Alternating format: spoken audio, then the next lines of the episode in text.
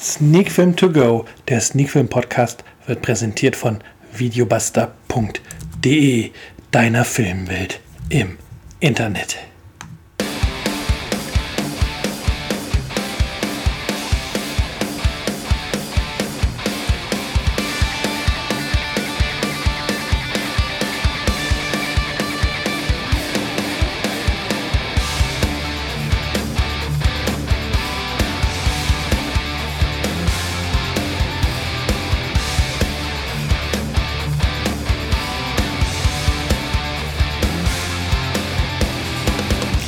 Sonntag, Podcast-Zeit, Sneakfilm to go. Der Sneakfilm Podcast ist wieder zurück mit Erfolge 101. Heute geht es um den Film Zu weit weg.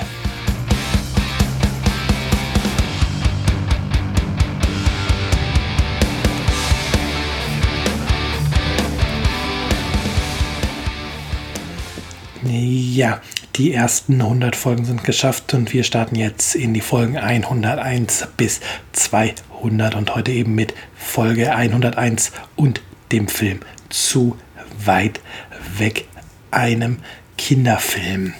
Ähm, wie immer erst einmal die Inhaltsangabe vom heutigen Film von Zu weit weg und dafür zitiere ich einfach die Pressemeldung, die ich zu diesem Film erhalten habe. Da sein Heimatdorf einem Braunkohletagebau weichen soll, müssen Ben, 12, und seine Familie in die nächstgrößere Stadt umziehen. In der neuen Schule ist er erstmal der Außenseiter und auch im neuen Sportverein laufen die Dinge für den talentierten Stürmer nicht wie er hofft. Zu allem Überfluss gibt es noch einen weiteren Neuankömmling an der Schule, Tarek, 11, Flüchtling aus Syrien, dem nicht nur in der Klasse die Show stehlt, sondern auch noch auf dem Fußballplatz punktet. Wird Ben im Abseits bleiben oder hat sein Konkurrent doch mehr mit ihm gemeinsam, als er denkt? Ja, klingt erst mal nach einer sehr einfachen Geschichte und wenn man tatsächlich nur sich die reine Handlung anschaut, dann ist zu weit weg. Auch erstmal ein sehr einfacher Film, der jetzt nicht irgendwie große Verstrickungen hat.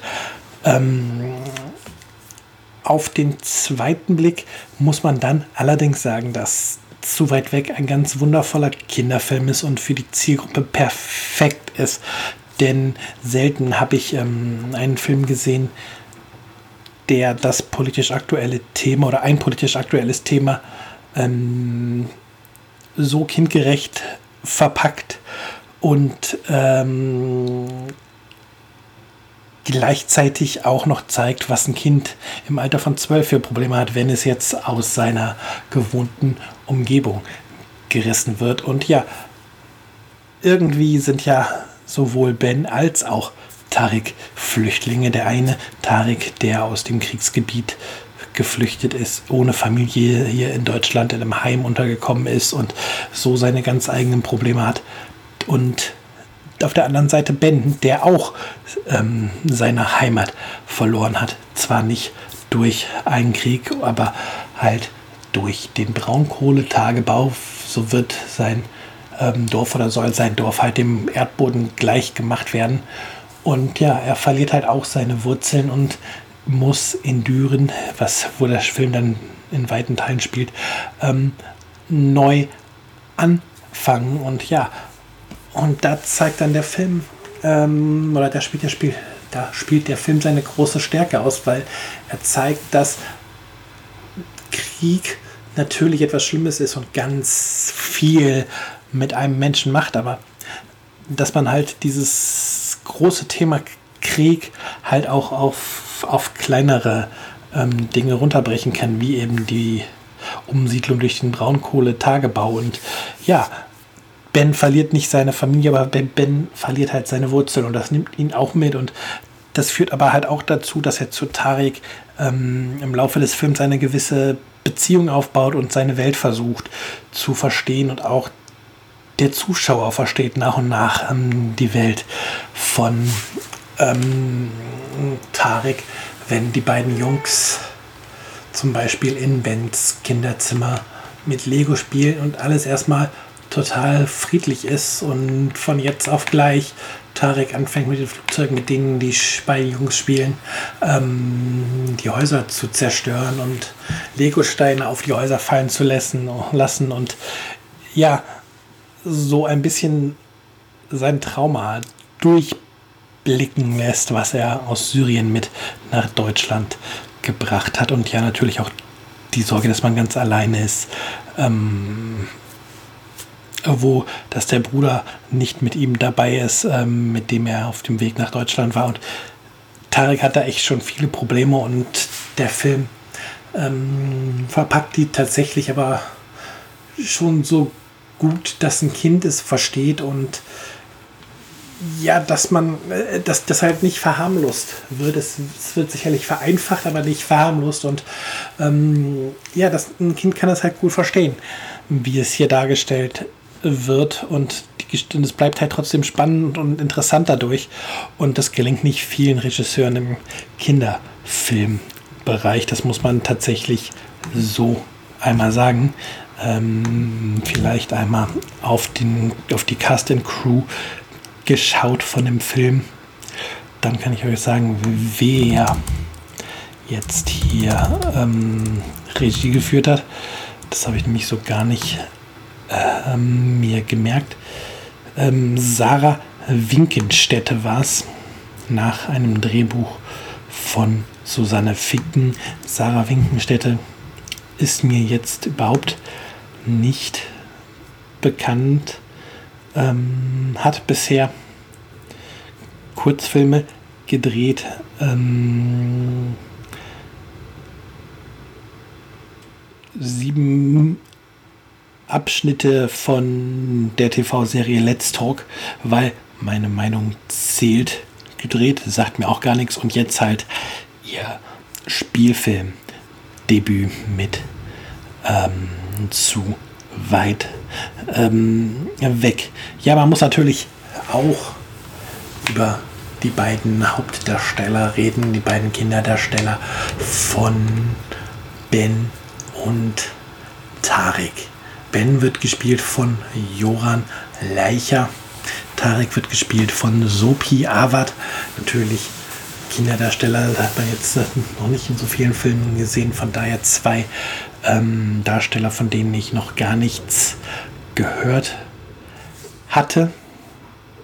Und ja, ähm, die beiden spielen aber wirklich gut. Oft hat man es ja so, dass so Kinderdarsteller so ein bisschen, ja, das, was man schnell genervt ist, finde ich. Also ich bin zumindest schnell von Kinderdarstellern genervt. Die spielen oft zu drüber oder man lässt sie zu drüber spielen oder zu aufgesetzt. Aber Ben und Tarek wirken das Ganze, also nicht Ben und Tarek, die beiden Schauspieler von Ben und Tarek wirken das ganze Spiel, äh, den ganzen Film irgendwie authentisch, man kauft ihnen ihre Situation ab und da hat die Casting-Agentur auf jeden Fall sehr, sehr gute Arbeit geleistet mit den beiden. Da stimmt auch so ein bisschen, oder man merkt halt, dass die Leinwandchemie zwischen den beiden stimmt. Ähm, ich könnte mir vorstellen, ich weiß nicht, wie weit sie in Wirklichkeit voneinander weg wohnen, die beiden Schauspieler, dass da nach den Dreharbeiten oder während den Dreharbeiten vielleicht auch so eine Art Freundschaft entstanden ist, weil irgendwie merkt man, dass die beiden gut zusammen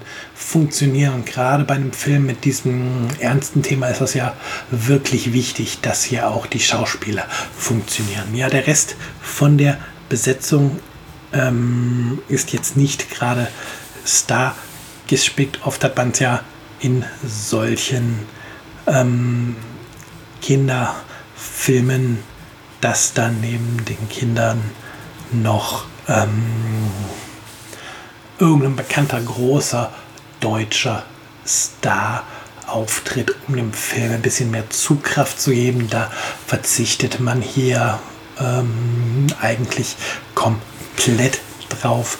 Der bekannteste Name im Cast ist hier sicher Petra Nadolny.